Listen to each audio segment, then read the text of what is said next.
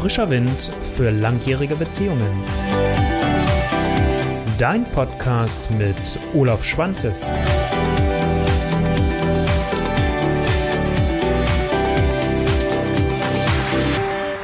Wie schön, dass du wieder dabei bist bei der Olaf Show. Heute ist es schon die Folge 124, beziehungsweise für dich als Podcasthörerin oder als Podcasthörer Folge 67. Und heute geht es um das Thema Sprache der Liebe. Was meine ich damit überhaupt eigentlich? Was hilft euch dabei? Und was behindert die Sprache der Liebe? Mein Name ist Olaf Schwantes, ich bin Beziehungscoach, Paartherapeut und Romantiker aus Hannover. Ja, was ist denn nun eigentlich die Sprache der Liebe? Ich finde, die Sprache der Liebe ist einerseits offen, andererseits ist sie ehrlich und sie ist auch unterstützend. Also das heißt, im Mittelpunkt und im Vordergrund steht, dass ihr die Dinge aussprechen könnt, die euch beide jeweils betreffen, die, die euch wichtig sind, die, die euch auch gerade beschäftigen. Das ist das eine, was ich damit meine. Unterstützend heißt für mich jetzt nicht immer zwingend, dass ich die Probleme des anderen übernehmen muss und lösen muss, was wir vielleicht häufig haben, sondern unterstützend heißt auch, dass ich dem anderen überhaupt erstmal zuhöre, dem anderen Ohr gebe und ich so die Chance habe, auch das, was mich beschäftigt, wirklich zu teilen. Und dann für den anderen da zu sein. Vielleicht den Rücken an der einen oder anderen Stelle freizuhalten. Das kann auch unterstützend sein. Das ist so mein Bild von Sprache der Liebe, wenn du das so gerne verstehen möchtest. Äh, das kann man natürlich noch viel, viel weiter ausführen. Ich werde irgendwann später auch noch mal ein Video machen zu dem Thema Sprachen der Liebe. Da gibt es von dem Gary Chapman ein Buch, der fünf Sprachen der Liebe hat. Darum soll es aber heute hier gar nicht gehen. Da gibt es ein separates Video dann nochmal von mir. So, nachdem vielleicht du auch eine Idee hast, was meine ich jetzt letztendlich damit oder was verstehe ich darunter oder wie könnte eine Sprache der Liebe stattfinden? Denn das war es ja letztendlich, was ich gerade eigentlich gesagt habe geht es natürlich auch nochmal so darum, was hilft jetzt wirklich der Sprache der Liebe. Das eine ist, Dinge rechtzeitig anzusprechen. Letztendlich erlebe ich es immer wieder, und ich kenne es auch bei mir selbst, ähm, dass wir Dinge runterschlucken, vielleicht nicht gleich ansprechen. Und dann sammelt sich das. Und du kennst diesen Begriff mit dem Fass und irgendwann kommt der letzte Tropfen, der dieses Fass zum Überlaufen bringt. Dann explodierst du, vielleicht wunderst du und erschrickst dich dann sogar selbst, dein Partner oder deine Partnerin, aber definitiv. Weil häufig ist es dann eine Nichtigkeit, wo gerade Dinge äh, passieren oder hochploppen. Und hilfreich finde ich es dann, wirklich zu sagen, sprecht die Dinge rechtzeitig an. Und dabei können euch halt Rituale helfen. Über sowas habe ich ja häufiger schon gesprochen. Das werde ich aber auch in einem separaten Video nochmal wieder aufgreifen. Heute geht es mir um so einen kleinen Überblick und vor allem, was ihr tun könnt. Was ich noch hilfreich finde, ist, das hatte ich ja eben gerade schon gesagt, was euch hilft und was auch der Sprache der Liebe hilft, Klartext zu sprechen. Versuch nicht, deinen Partner oder deine Partnerin vermeintlich zu schonen. Ähm, der andere wird dir schon automatisch sagen, du, das ist mir jetzt gerade zu viel oder damit kann ich nicht umgehen. Vertrau darauf und gib deinem Partner oder deiner Partnerin auch überhaupt die Chance, das aussprechen zu können. Und nimm es dem anderen doch bitte nicht ab, sondern äh, lass es ihn oder sie selbst entscheiden. Also, das ist ganz wichtig. Offen und ehrlich, hatte ich gerade schon gesagt. Also, ähm, wirklich das, was dein Wunsch, was dein Bedürfnis ist, was du brauchst. Es geht ja nicht darum, dass dein Partner jetzt dann das alles auf einmal erfüllen soll. Das ist ja überhaupt nicht die Zielsetzung. Natürlich, im besten Fall sagt man aus Liebe, mache ich das gerne für dich. Aber das wird nicht immer in jedem Punkt sein. Dann, wenn ihr merkt, es ist vielleicht ein bisschen kritisch und du merkst, puh, ich fange so ein bisschen an, innerlich zu dampfen oder es brodelt in mir und es ist droht gleich hochzukochen oder ich gehe gleich wie ein Vulkan hoch. Schau, welches emotionale Ventil kannst du für dich nutzen? Für mich sind es immer zwei emotionale Ventile, die bei mir super funktionieren. Das ist rausgehen und einen Spaziergang machen oder und Musik zu hören. Das sind zwei Sachen, die mich sehr schnell wieder zu mir selbst bringen die Bewegung sorgt dafür, ich meine, unser Gehirn 80% Wasser, wenn Bewegung da drin ist, dann bewegt sich das mit und dann nivelliert sich das auch letztendlich wieder. Und so kann es halt dann auch letztendlich sich auch wieder einstellen, dass man sagt, okay, ich kann wieder klar denken. Andere machen gerne Sport, hacken Holz, äh, nehmen sich einen Boxsack oder meditieren. Also es kann auch was ganz Stilles sein. Oder nutzen eine Klopfmethodik. Auch das habe ich mal in einem meiner Videos schon mal gezeigt. Oder was es auch immer für dich ist, schreiben sich das von der Seele. Emotionales Ventil finde ich ganz wichtig. Und das hilft, um immer wieder auf diesen Pfad der Sprache der Liebe zurückkommen zu können und sich nicht in den Emotionen zu verfangen.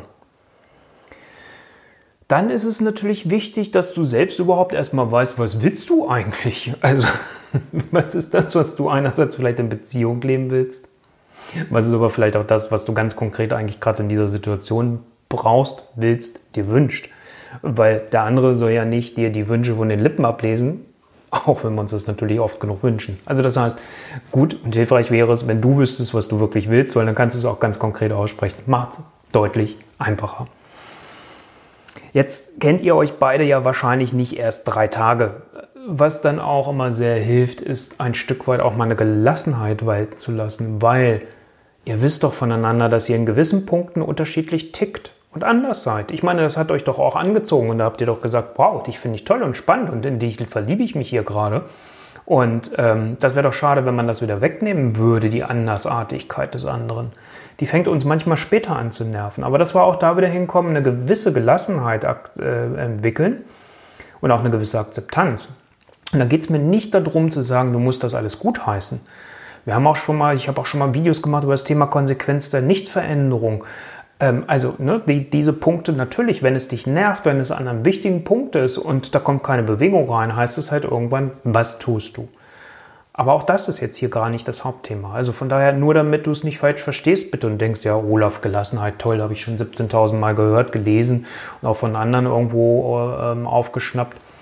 Ja, an den Punkten, wo es dir wirklich wichtig ist, irgendwann brauchst du das Gespräch und dann ist halt die Frage, wann ist ein Zeitpunkt? Es gibt nicht den richtigen, aber wann ist ein besserer Zeitpunkt vielleicht als jetzt im Moment, wenn ihr euch verhakt? Was bei der Gelassenheit übrigens sehr helfen kann, ist, neben emotionalem Ventil, was ich da vorher schon gesagt habe, Einfach mal wieder bewusst zu atmen. Ich habe vor kurzem auch nochmal für mich so eine, so eine Meditations, naja, ist ja eigentlich nicht Meditation, aus dem Yoga heraus, eine Richtung mitgemacht, wo es sehr um tiefen Atem nochmal geht und vor allem um Bauchatmung.